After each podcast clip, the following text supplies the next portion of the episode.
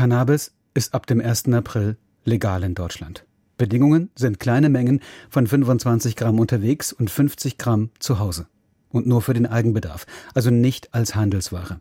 Und nur für Volljährige. Ab Sommer dann dürfen Cannabis-Clubs größere Mengen anbauen, aber nur geringe abgeben. Die Vertreter der Regierungsfraktion traten heute im Bundestag, keine Selbstverständlichkeit in der Ampelregierung, geschlossen auf und verteidigten das Gesetz als notwendig, um den Schwarzmarkt zu bekämpfen und damit gegen verunreinigtes Cannabis vorzugehen.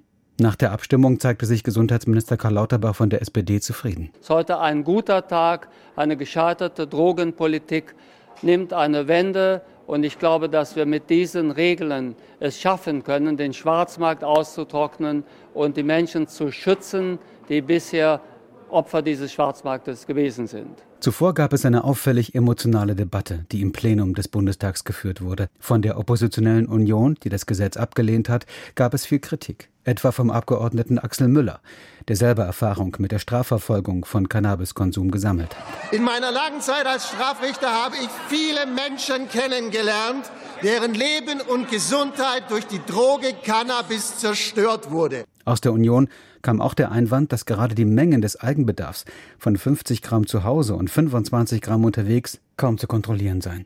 Der CSU-Abgeordnete und Arzt Stefan Pilsinger, der in Bierzelten Wahlkampf gemacht hat, reagierte auf den Vorwurf aus der FDP-Fraktion, dass doch die Droge Alkohol ebenso legal sei. Mit dieser Bemerkung. Das Thema Alkohol und Zigaretten ist ein großes Problem für unsere Gesellschaft. Und es wird zu viel konsumiert. Aber das ist doch kein Argument zu sagen, wir haben da zwei gefährliche Drogen, gerade für Jugendliche und Kinder, und deswegen brauchen wir weitere gefährliche Drogen. Wir wollen eine Welt mit weniger statt mit mehr Drogen. Und Ihre Konsequenz ist doch, wenn Sie sagen, Alkohol und Zigaretten sind gefährlich, jetzt brauchen wir auch noch Cannabis, weil es ja nicht mehr gefährlich ist. Welche Droge wollen Sie eigentlich als nächstes äh, legalisieren? Kokain, LSD, was ist das nächste? Im Kern drehte sich die Debatte darum, welchen Einfluss ein Verbot oder eben Nichtverbot auf den Drogenkonsum haben.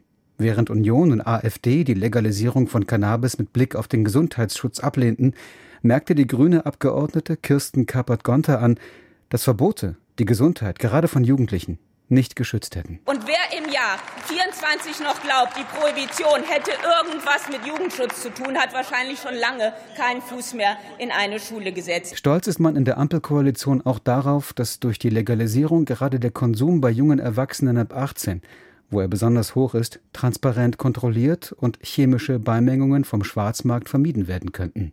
Das Cannabis, was zurzeit illegal gehandelt wird, gilt als unnatürlich und überwirksam. Die Ampelkoalition hat nun also weitestgehend ohne internen Streit und nur mit wenigen Abweichlern in den eigenen Reihen dieses Gesetz durchgebracht.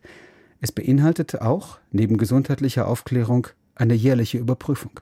Das war auch der SPD-Abgeordneten Heike Behrens wichtig. Wir werden die Umsetzung sehr sorgfältig beobachten. Also die Augen und Ohren offen halten und dann gemeinsam diskutieren, wo gegebenenfalls nachgesteuert werden muss. Jetzt muss das Gesetz noch durch den Bundesrat, wo es aber nur verzögert, nicht aufgehalten werden kann.